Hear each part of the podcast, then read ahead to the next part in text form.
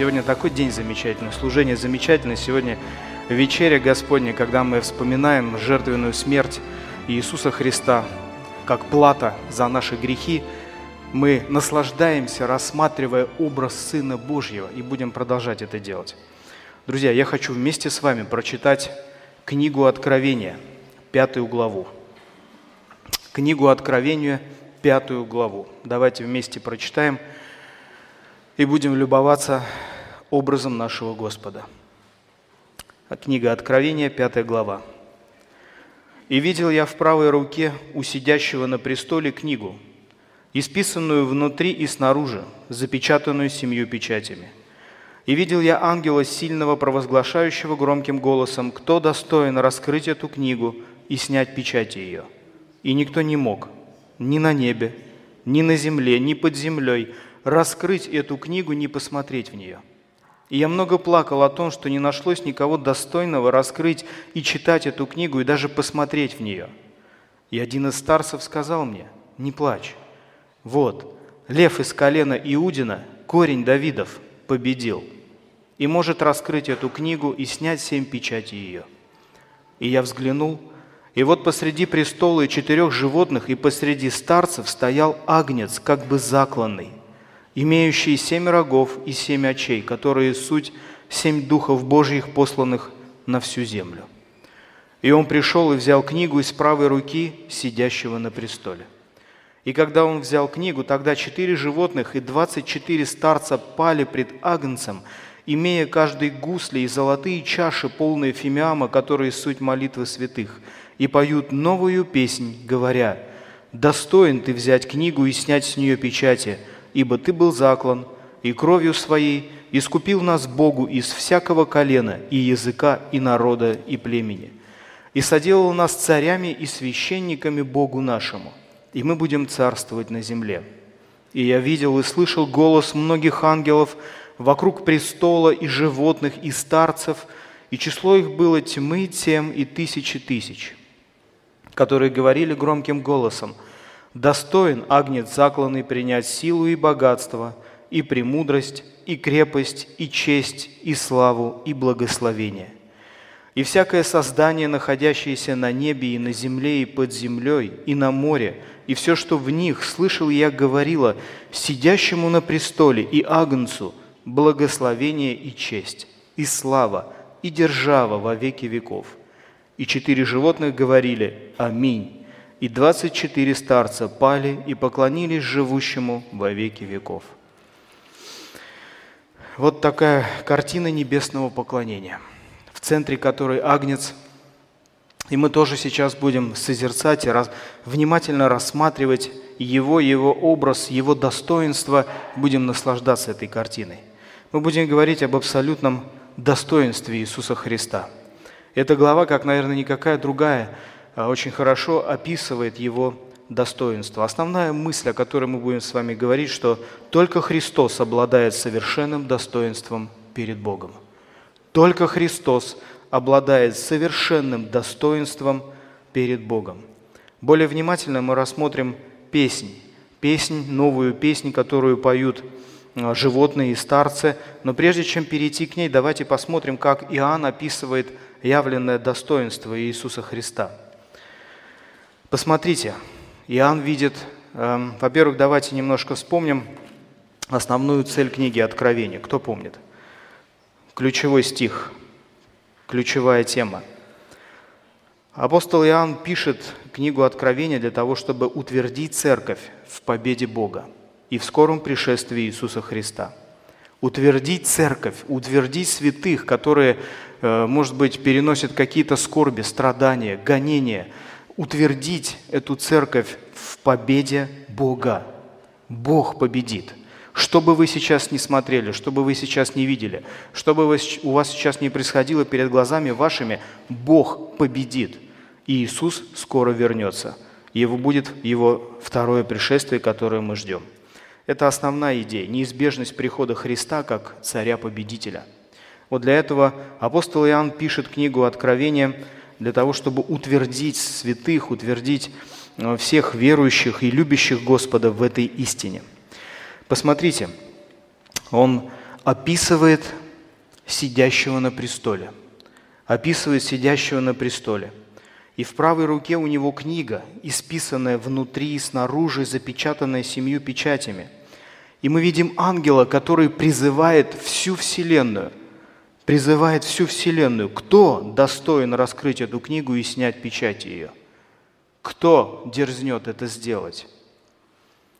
Смотрите, первое, о чем стоит, э, что стоит отметить, наблюдая эту картину, у Иисуса Христа нет конкурентов в явленном достоинстве.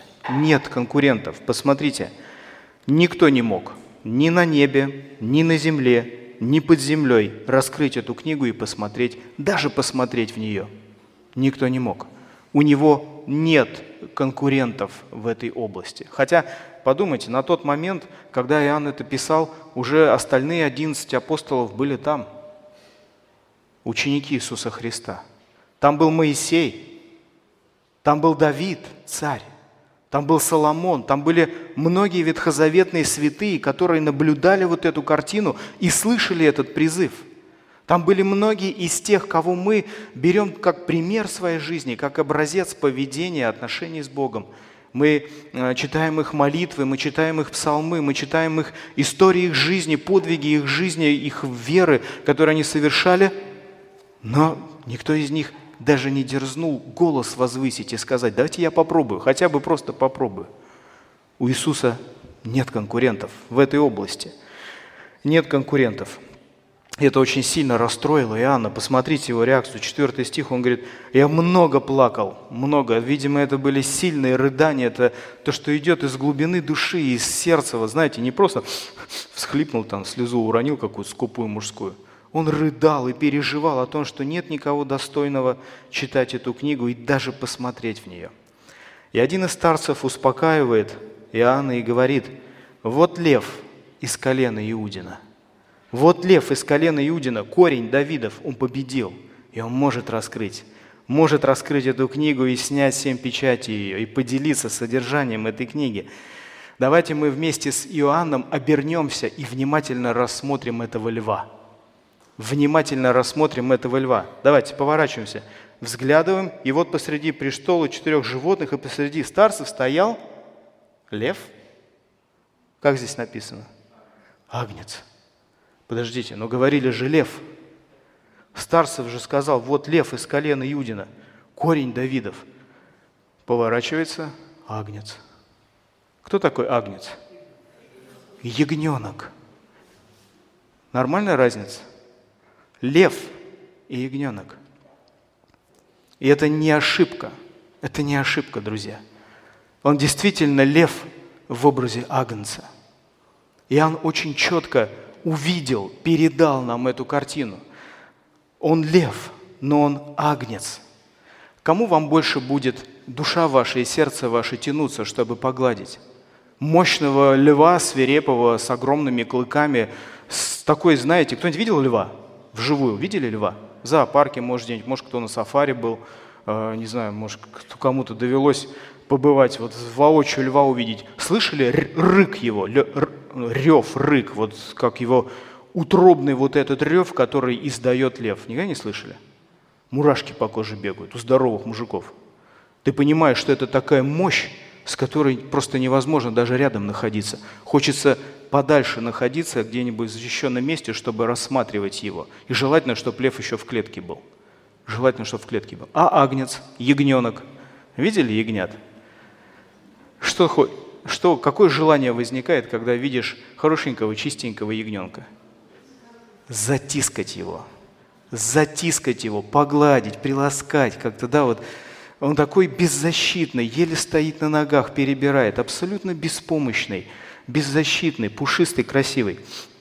Вот, наверное, э, что-то подобное испытывали все, кто во время земного служения Иисуса Христа ходил за Ним. Они хотели быть с Ним – мы читаем о том, что мытари и грешники и все заблудшие люди, принятые Господом, ходили за Ним толпами. Они чувствовали его вот эту беззащитность в какой-то степени, да? они, они чувствовали его расположенность к ним, они чувствовали, что он готов их принять, что он их любит, что он готов им отдавать самого себя, и они ходили за ним толпами. Он лев, но он агнец – и он очень правильно и очень четко подмечает эту метаморфозу, которую мы видим здесь. Он, мы обернулись, чтобы рассмотреть льва, а увидели замечательного агнца, к которому тянется сердце, к которому тянется сердце, с которым хочется быть, от него не хочется убегать. Он не демонстрирует мощь и власть, как лев. Он их имеет, но он их так не демонстрирует. Он привлекает души. Он привлекает наши души.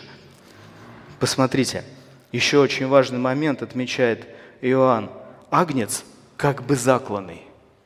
Агнец как бы закланный. Джон МакАртур очень здорово замечает о том, что шрамы от заклания до сих пор отчетливо видны. Шрамы от заклания до сих пор отчетливо видны. И он понимает, что это не просто агнец. Он видит шрамы. Видит шрамы от заклания. Что за заклание? Что это такое? Следы убийства. Следы убийства этого агнца убивали. Агнец как бы закланный, но он стоит. Он стоит, он жив, он живой.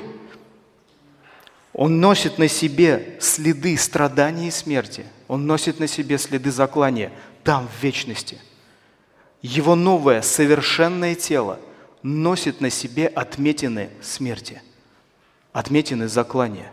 Помните, да, когда один из учеников Иисуса Христа, Фома, он не был, когда приходил, Иисус являлся им, и говорит, вот пока не вложу палец свой в раны от его от гвоздей, пока не увижу раны его, не, пока не смогу осязать это все, не поверю. Иисус дал ему эту возможность. Иисус пришел, явился к своим ученикам – в вечном прославленном теле, в воскресшем теле. И следы от гвоздей, следы смерти, следы от удара копьем, они присутствуют на нем. И, судя по всему, будут присутствовать всю вечность, друзья. Чтобы мы видели Агнца закланным. Чтобы мы видели, что Он претерпел и что Он понес ради нас – Смотрите, э, в Ветхом Завете Бог требовал, чтобы евреи приводили пасхального агнца перед Пасхой в дом на четыре дня, фактически приручая его, приручая его перед тем, как принести его в жертву. Да, насколько становился дорог за эти четыре дня, насколько становился дорог агнец. И здесь говорится об истинном пасхальном агнце, Сыне Божьем, Иисусе Христе.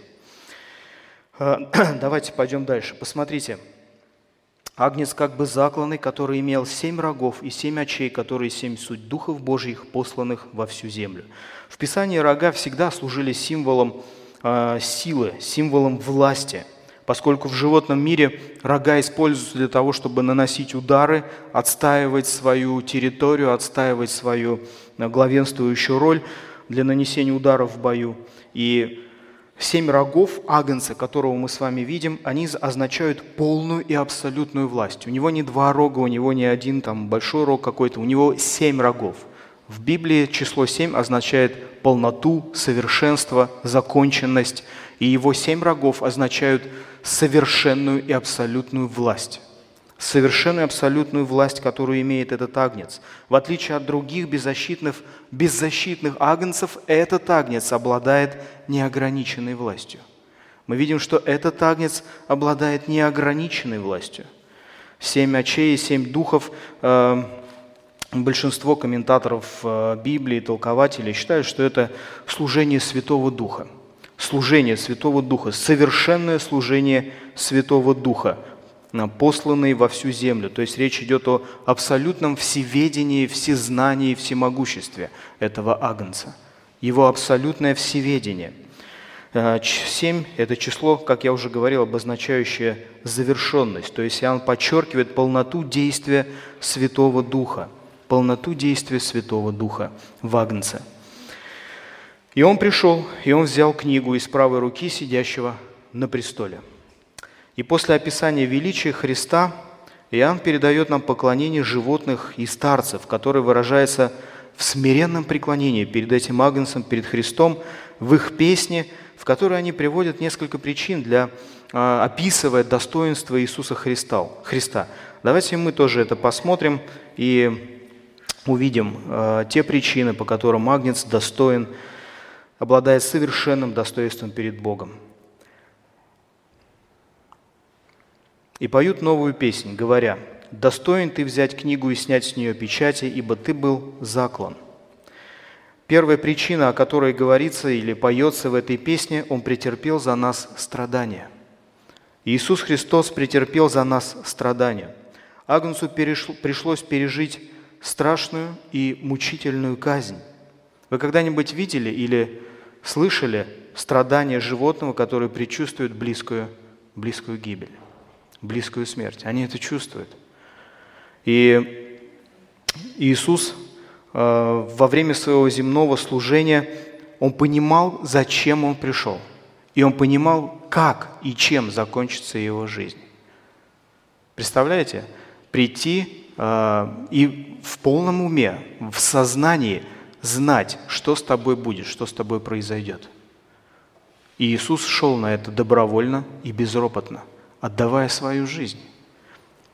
Евангелисты очень ярко отразили мучительные страдания Христа, которые, которых он постоянно ожидал во время своего земного служения. Он говорил об этом ученикам – он говорил, что Сыну Человеческому надлежит пострадать, быть убиту и в третий день воскреснуть. Они не понимали. Им было хорошо, им было радостно в присутствии, в присутствии Иисуса Христа, получая Его служение. Они даже не думали, что вот так может все закончиться, что будет заклание, что будут страдания и жестокая смерть. Его страдания начались в Гефсиманском саду, продолжались во дворах Ирода и Пилата и достигли своего апогея на кресте Голгофы. Агнец перенес страдания – Удивительно, что пророки, евангелисты говорят о том, что он пошел на эти страдания безропотно и добровольно. Его никто не смел и не мог заставить пойти на этот шаг. Он даже в малой степени не заслужил этих страданий души и тела. Помните, в Гефсиманском саду он молит, «Отец, если возможно, пусть эта чаша минует меня». Его человеческая природа прекрасно понимала и ужасалась от того, что ему предстоит вкусить. Но он пошел на этот шаг. Впрочем, не моя воля, но твоя да будет. В любви, к, в любви к вам, в послушании своему небесному Отцу. Он пошел на эти страдания. Поэтому звучит эта новая песня. Поэтому сон искупленных, результат его страданий, они поют новую песню, возвещая достоинство Агнца. Он один единственный это сделал, и он один единственный мог это сделать вообще – он отдал себя на смерть вместо нас, и это еще выше поднимает его авторитет и достоинство в наших глазах. Это побуждает нас еще глубже в смирении преклониться перед Ним вместе с четырьмя животными и старцами. Друзья, Бог остановил руку Авраама с ножом, готовым обрушиться на сердце Исаака. Помните, да, эту историю? Остановил. В последний момент, когда уже рука была занесена, остановил – но он не остановил свою руку, полную гнева, полную возмездия, которые предназначались нам с вами, но пали на Христа. И все те страдания, которые должны были вкушать каждый из нас в полной мере, пить эту чашу, Он выпил ее вместо нас, павший на Его Сына, безропотно принявший ее. Друзья, познайте великую любовь Бога и не смейте обвинять Его в жестокости и черствости по отношению к вам.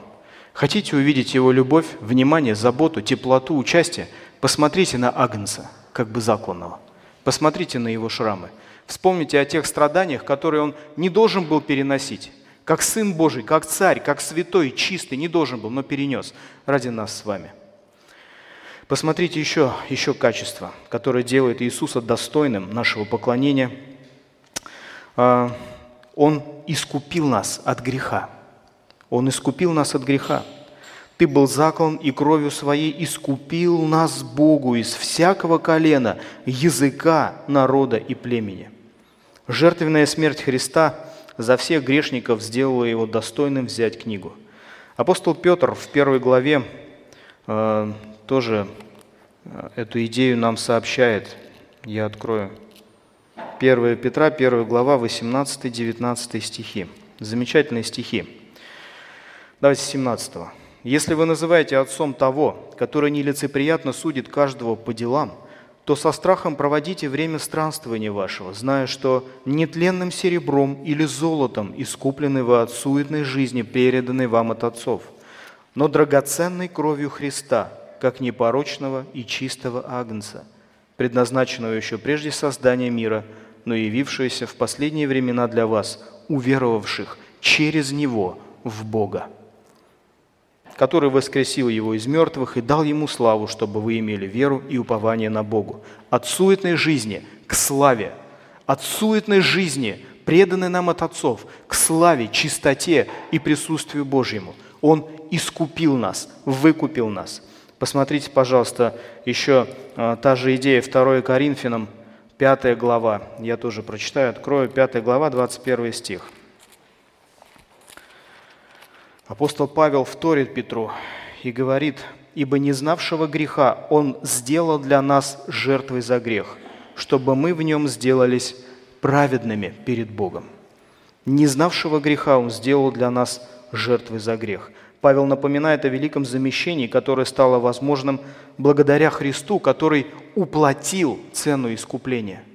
Уплатил ту цену, которую никто из нас не мог заплатить. Галатам 3 глава, 13 стих. Послание к Галатам, замечательное, дерзновенное послание, 3 глава, 13 стих, я прочитаю. «Христос искупил нас от проклятия закона, сделавшись за нас проклятием, ибо написано «проклят всяк, висящий на древе».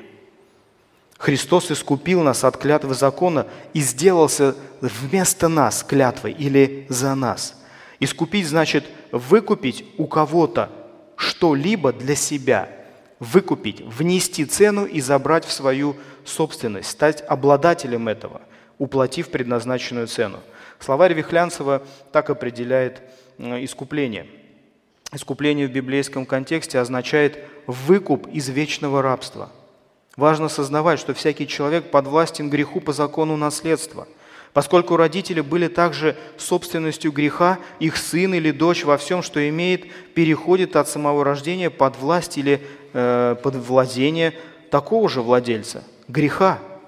И если по закону проданного в рабство мог выкупить родственник, имеющий средства, то искупить грешника не имеет возможности никто, потому что никто из людей не свободен от греха, и потому не имеет чем заплатить за брата.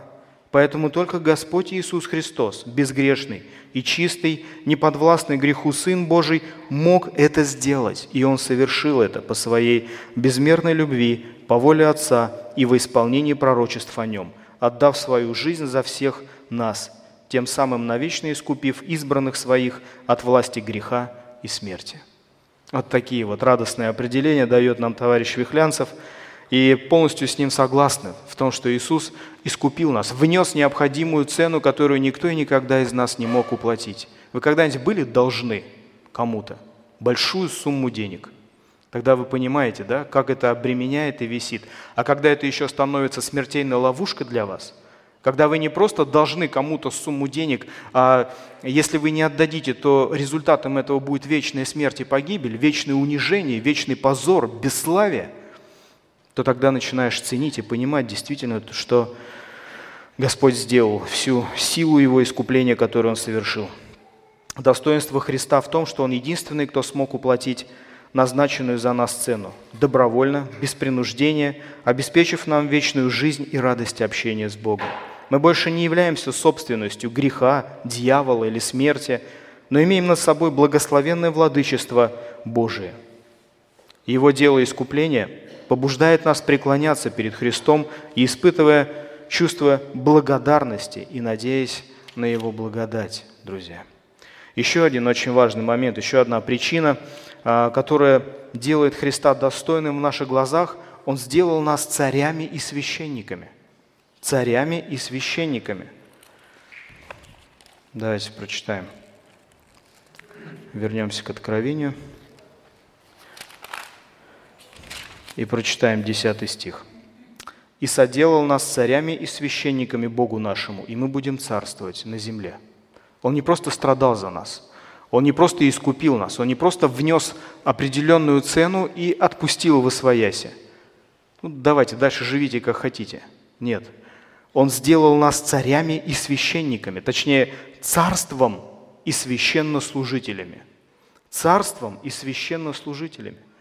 Все мы теперь живем в сфере закона Божьего, в царстве, в которое мы вошли по вере в Иисуса Христа. И как священнослужители, верующие, имеют право входить в присутствие Божие. Как священнослужители, помните, кто такие были священники, в чем заключалась, в чем заключалась их функция, их роль в Ветхом Завете? Священника, священнослужителя. Предстоять пред Богом за народ. Да? В этом они отличались от пророков, которые приходили к народу от, от Бога, от имени Бога. Служение священника было предстоять перед Богом за народ, ходатайствовать. Ходатайствовать. И Господь сделал нас священниками, царями и священниками Богу нашему. Кого? Мытарей, блудниц, людей, которые пали на самое дно, которые грешили самыми мерзкими грехами, которые ну, были нечисты ни по, за, по закону, по моральным нормам, а, в абсолютно любом отношении. Посмотрите на великую милость Божью. Он сделал нас царями и священниками. У вас укладывается это в голове? Вы достойны этого звания? Как вы думаете? Абсолютно нет. Абсолютно нет. Я не знаю, когда в нас сформируется или созреет вот это чувство, что я царь и священник. Не знаю, ну дай Бог, чтобы это совершилось в полноте, чтобы насладиться этим статусом в чистоте, без тщеславия, без лицемерия, без каких-то корыстных побуждений, но в полноте насладиться царством священнослужителем, быть священнослужителем. Достоинство Христа проявляется в смене статуса оправданного им человека – были мытари, были блудницы, были разбойники и нечестивцы стали священниками и царями. Он делает отъявленных, негодных, бунтующих грешников царями и священниками, предстоящими перед Богами. Друзья, если проводить аналогию со спортсменом, который утверждает свое достоинство и право на почет, то видно, что Иисус Христос никак не провозглашает свое достоинство. Обратите внимание – Обратите внимание, все спортсмены, там, бойцы, не знаю, пытаются настучать кому-то, чтобы доказать всем, что я самый сильный, я самый крепкий. Прилагают для этого массу усилий. Если мы внимательно посмотрим еще раз эту пятую главу, то мы не увидим здесь вообще, что Иисус что-то говорит. За него все делают. Он просто пришел, и он взял книгу. И дальше события развиваются уже людьми, вдохновленными Агнцем, вдохновленными людьми, которые видят Его славу, видят Его достоинство, и они начинают это провозглашать. Иисус не делает ничего, ни Он, ни сидящий на престоле. Сидящий на престоле книгу отдал, Агнец ее принял, и начинается эта новая песня из сердца искупленных людей – Новая песня, которая провозглашает абсолютное достоинство Иисуса Христа – это делают те, кто получил Его благодать. Достоинство Христа в том, чтобы всеми своими действиями, перечисленными выше, Он искал не своего блага, а блага тех, кому Он служил. Нам с вами. Нам с вами. Вот эти 24 старца – это представители церкви, это представители искупленных всех времен, народов, языков, колен. Это, это наши с вами представители, это мы с вами там стоим и восхищаемся Агнцем – который совершил это ради нас. Он, и мы провозглашаем Его достоинство, и посмотрите, им приятно это делать. Им приятно это делать. Они наслаждаются всем сердцем тем, что они делают. Для примера, друзья, я вам хочу показать э, пример, тоже пример, поклонение. Посмотрите, пожалуйста, я открою книгу Даниила, замечательную книгу Даниила. Э, Третья глава, помните ее, замечательная глава. О чем она? Правильно, она об истукане и поклонении, которого сделал Навуходоносор. Царь Навуходоносор сделал золотой истукан и поставил его на поле Дир в области, в области Вавилонской. Собрал царь всех своих сатрапов, вельмож, казнохранителей, блюстителей сюда и всех-всех, всех, всех чиновников. Всех чиновников. Собрались они все. И царь Навуходоносор постановляет, поставил их перед истуканом, и глашатай объявляет, да, что в то время, как услышите звук трубы, свирели, цитры, цивницы, гусли и симфонии всяких музыкальных орудий, подите и поклонитесь золотому истукану, которого поставил царь Навуходоносор. А кто не пойдет и не поклонится, тотчас брошен будет в печь, раскаленную огнем. Вот призыв к поклонению. Нормально, да? Попробуй, не поклонись. Да? Причем мы видим активные действия правителя – собрал всех, он же понимал, что ну, маразм, поклоняться какой-то истукану, деревяшке, золото, пусть даже из золота. Поэтому присовокупил угрозу, только попробуйте не поклониться.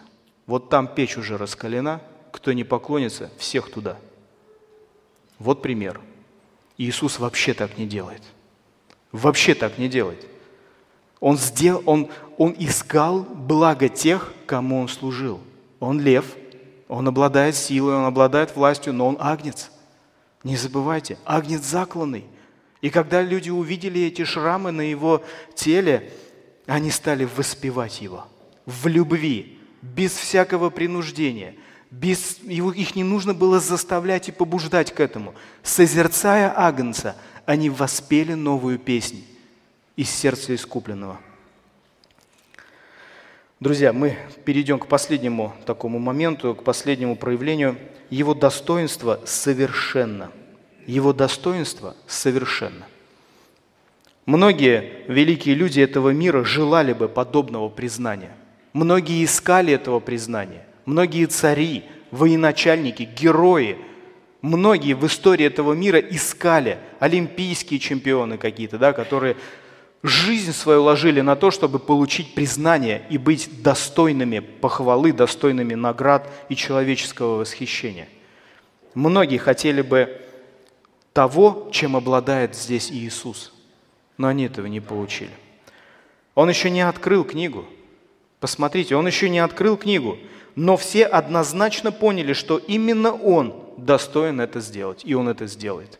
Он еще не сделал то, к чему призывал ангел, но когда он появился, все поняли, вот он, вот он, он достоин. И его достоинство совершенно, оно неоспоримо. Посмотрите конец, пожалуйста, 13 стих. Посмотрите, как меняется их песня. Ничего не замечаете новую? Новый аккорд, новые ноты здесь вплетаются. Сидящему на престоле и Агнцу. Слава сидящего на престоле, слава Творца – абсолютно равна славе Искупителя, абсолютно равна славе Агнца. И народ Божий это видит и воспевает это равенство, это соответствие. И сидящий на престоле, и Агнец получают достойное прославление и поклонение от искупленных. Все творение счастливо от того, что он достоин. Вряд ли были счастливы те сатрапы, Э, наместники, военачальники, казнохранители, когда поклонялись этому истукану. Это только один пример, только пример, чтобы оттенить, подчеркнуть ту радость, которая наполняла всю небо, когда она признавала достоинство Агнца. Не как те сатрапы, которые с тяжелым сердцем, наверное, со скрежетом в зубах, но все-таки сделали. Подыхать-то никому не хочется. В печь-то никому не хочется. Сделаем, ладно, сделаем. Но здесь не так – от всего сердца, от всей души, ликование, признание его достоинства и абсолютная гармония и счастье. Люди не склонны радоваться чужому счастью. Помните старшего сына из притчи о блудном сыне? Когда младший сын возвращается из дальней страны, отец принимает его живым и закатывает пир. И реакция старшего сына. Да? Заскрежетал зубами. Почему? Не его так встретили.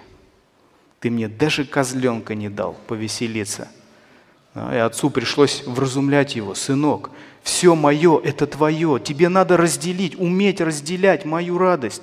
Почему ты этого не делаешь? А? Люди не склонны радоваться чужому счастью. А здесь мы видим абсолютную гармонию.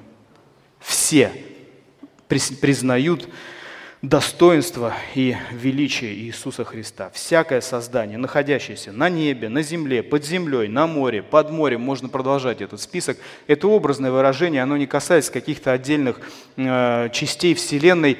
Это образное выражение, которое говорит о всем мироздании. Все живое, все, что способно рассуждать, все отдает достойное поклонение Агнцу, и все творение счастливо от того, что он достоин. Где это видано? Обычно люди только бывают счастливы от своего достоинства. Но здесь мы видим совершенно иную картину. Итак, друзья, давайте будем заканчивать. И, может быть, основное ну, применение, практическое применение, которое я бы хотел сделать, исходя из этого созерцания Агнца, созерцания признания его достоинства, друзья, переведите взгляд с себя на Христа, на его достоинство, на его достоинство. Восхищайтесь, присоединяйтесь к этому сонму святых, которые э, восхищаются Агнцем, восхищаются Его славой, Его чистотой, Его бескорыстной любовью по отношению к нам, искупленным, Его служение нам. И постоянно наслаждайтесь Его достоинством, друзья. Не смотрите на себя, не ищите признания вашего.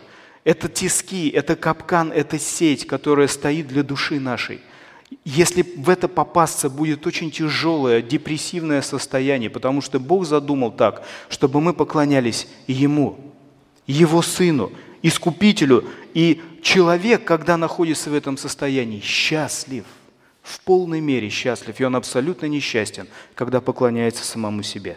Поэтому, друзья, переводите взгляд на Христа, на Его достоинство, а не на себя. Друзья, еще одно такой, такой небольшой комментарий,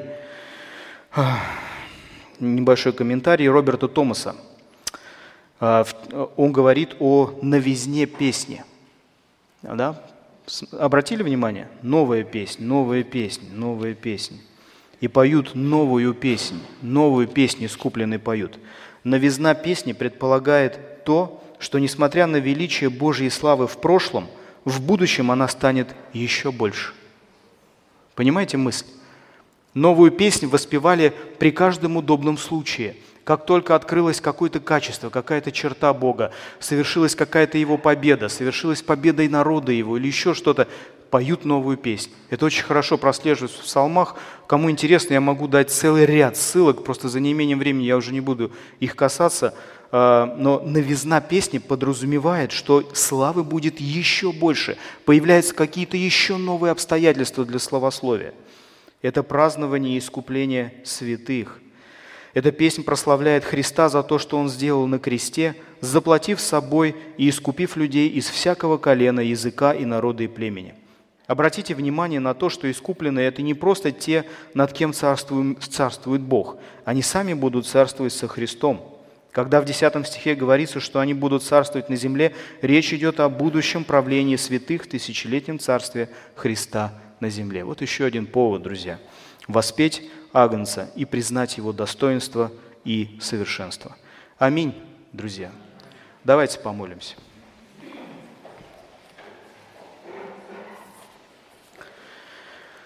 Благословенный и чудный наш Отец, мы сегодня присоединяемся к этому хору, который воспевает Твоего Сына – присоединяемся к Нему сердцами нашими, и нам очень радостно и легко это делать.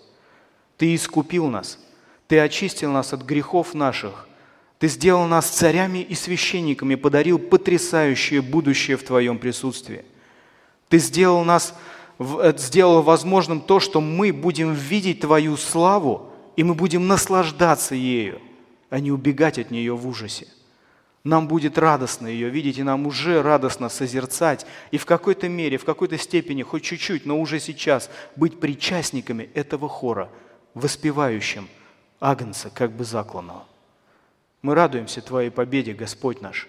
Мы радуемся Твоему достоинству. Мы радуемся тому величию, которое Ты имеешь, особенно на фоне того бесславия, которое Ты получил здесь, на этой земле от людей – на фоне того унижения, которое тебе пришлось претерпеть во дворах Ирода, Господи, мы славим Тебя сегодня, возвеличиваем. Ты воистину достоин, Господь наш, нашего поклонения, любви и всяческого признания, и всяческого главенства и власти. Ты, Господь наш, Тебя любим, Тебя славим, во имя Твое молимся. Аминь.